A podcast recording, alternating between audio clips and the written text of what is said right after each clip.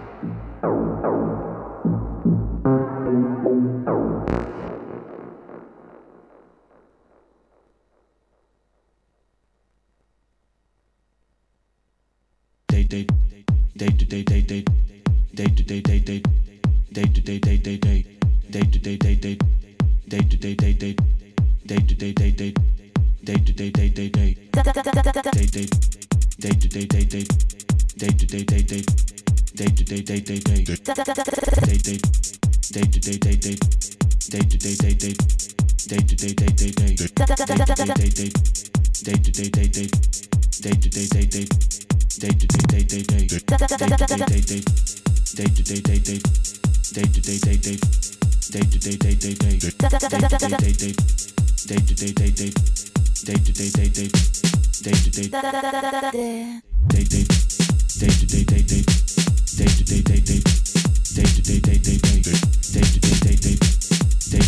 day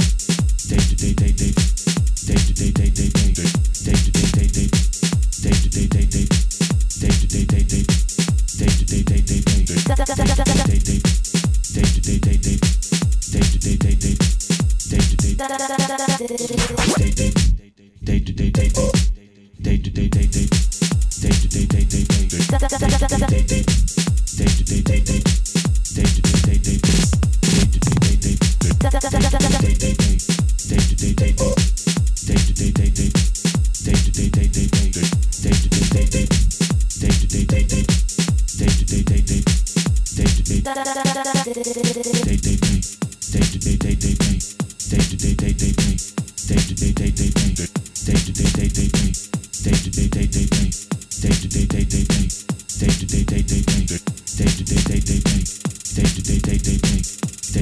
day day day day day day day day day day day day day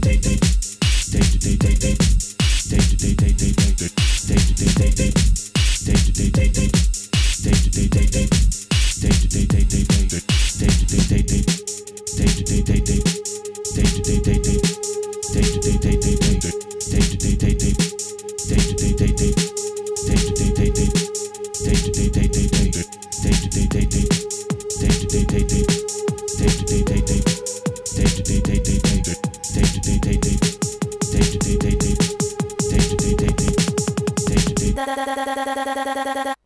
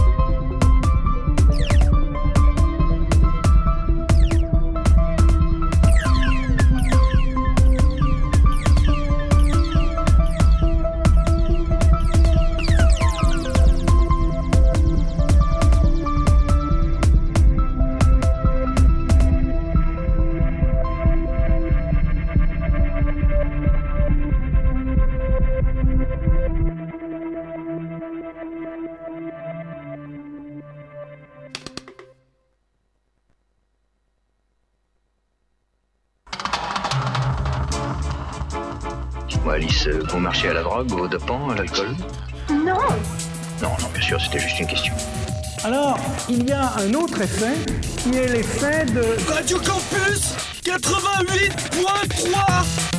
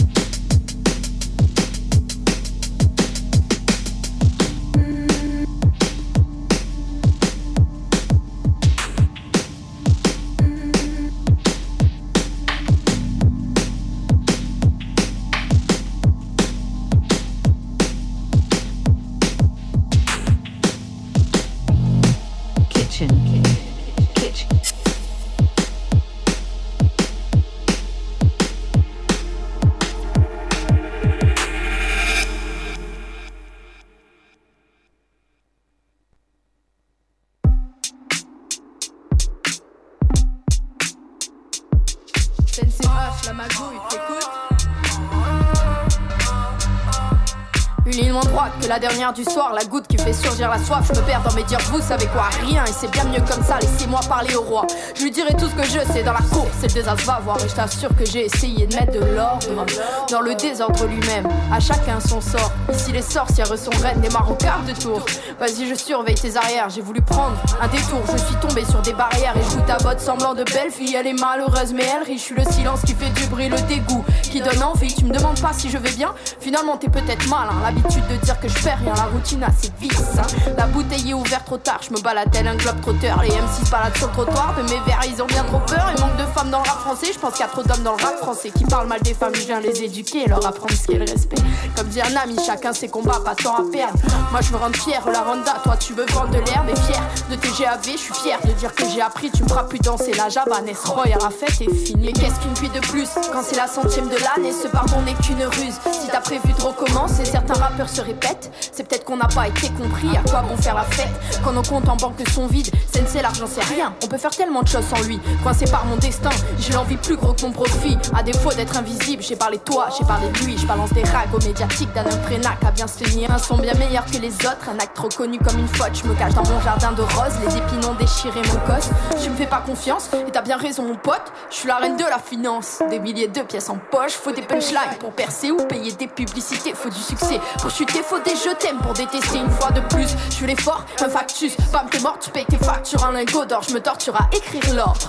Donne-moi une minute pour t'expliquer que je vaux mieux que ça. Quand je serai connu, vous répondrez à mes messages. Ce monde est tordu et je suis pas la première à l'écrire. Comportement adulte, pour certains c'était juste de passage. Je me paye du mani alors que j'ai même pas les moyens. Le rap m'amène à la mairie, que voulez-vous? Je lui ai dit oui, hein. Heureusement, j'ai partagé la cour royale, c'est ma cure. Donc quand j'irai oye oye, vos oreilles vous allez ouvrir. Je me paye du alors j'ai même pas les moyens. Le rap m'amène à l'Amérique, que voulez-vous? Je lui ai dit oui, hein. Heureusement, j'ai partagé la cour royale, c'est m'accueillir. Donc quand j'irai oye oye, vos oreilles vous allez ouvrir. Comme dit un ami, chacun ses combats, pas tant à perdre. Moi je veux rendre fier la randa, toi tu veux vendre de l'herbe, fier de tes GAV. Je suis fier de dire que j'ai appris, tu me feras plus danser la java, laisse rien, la fête est finie.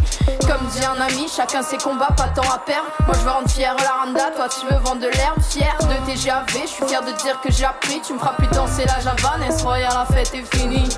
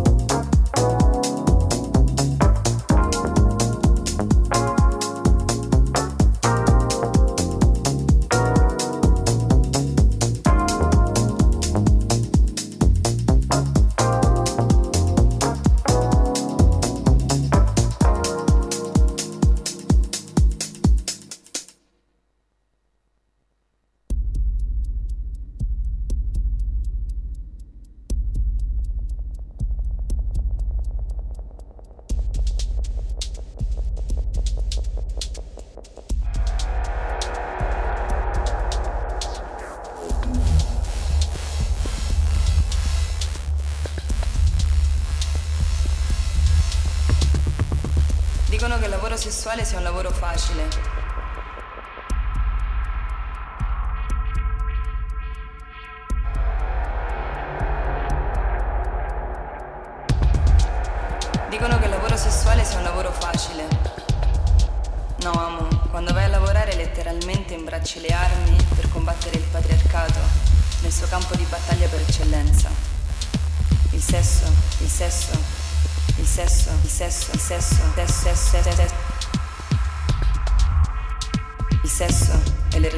potere che lo governano.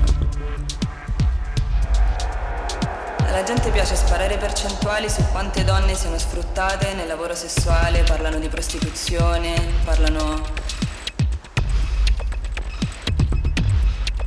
parlano di denigrazione della loro dignità.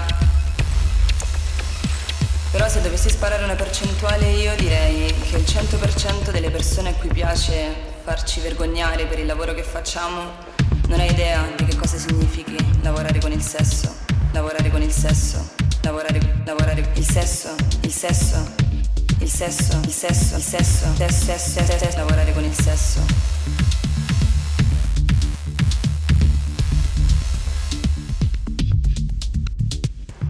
E mentre cercano di mettere in ridicolo me e le mie compagne, chiaramente non vedono il ridicolo del concentrare tutta l'attenzione sulle femmine che lavorano col sesso, mentre non sprecano una parola di indignazione verso gli uomini che a quanto pare non possono fare a meno di soffrire dei nostri servizi e che sono capaci di tirare fuori centinaia di euro in un giorno, in nero, purché gli si sventoli il culo in faccia per una giornata intera.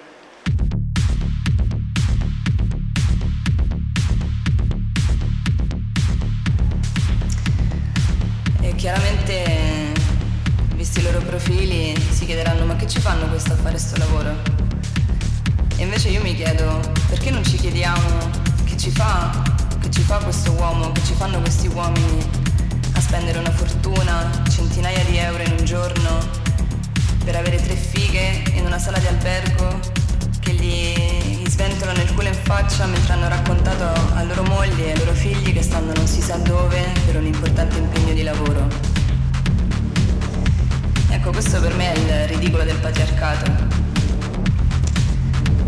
alle femmine si dà l'importanza, si dà la responsabilità di tutto ciò che, che gli uomini sanno fare male e di tutto ciò di cui in verità anche gli uomini soprattutto gli uomini sono responsabili. Con il lavoro sessuale ho imparato che è meglio non parlare di cose che non hai provato sulla tua pelle e che evidentemente non sei in grado di osservare a fondo. Bisogna portare rispetto alle femmine che fanno questo lavoro perché siamo molto più a posto di tanta gente con cui abbiamo a che fare con il nostro sporco lavoro. E c'è una differenza tra sfruttamento e lavoro fatto con consenso. Per me è una sorta di riparazione. Per me quando vado a lavorare mi sento come se mm, sì, la sento come una forma di riparazione per tutto ciò che il patriarcato mi, mi getta sulle spalle senza che io l'avessi mai desiderato. E per il fatto di avere questo corpo, un corpo di femmina, il mio destino dal primo giorno in cui sono nata è già segnato. Mi devo accollare la fragilità dei maschi tossici, mi devo accollare la loro incapacità di rispettare corpi come il mio. E secondo me nel lavoro sessuale il lavoro sessuale è la dimostrazione più eclatante del ridicolo del patriarcato.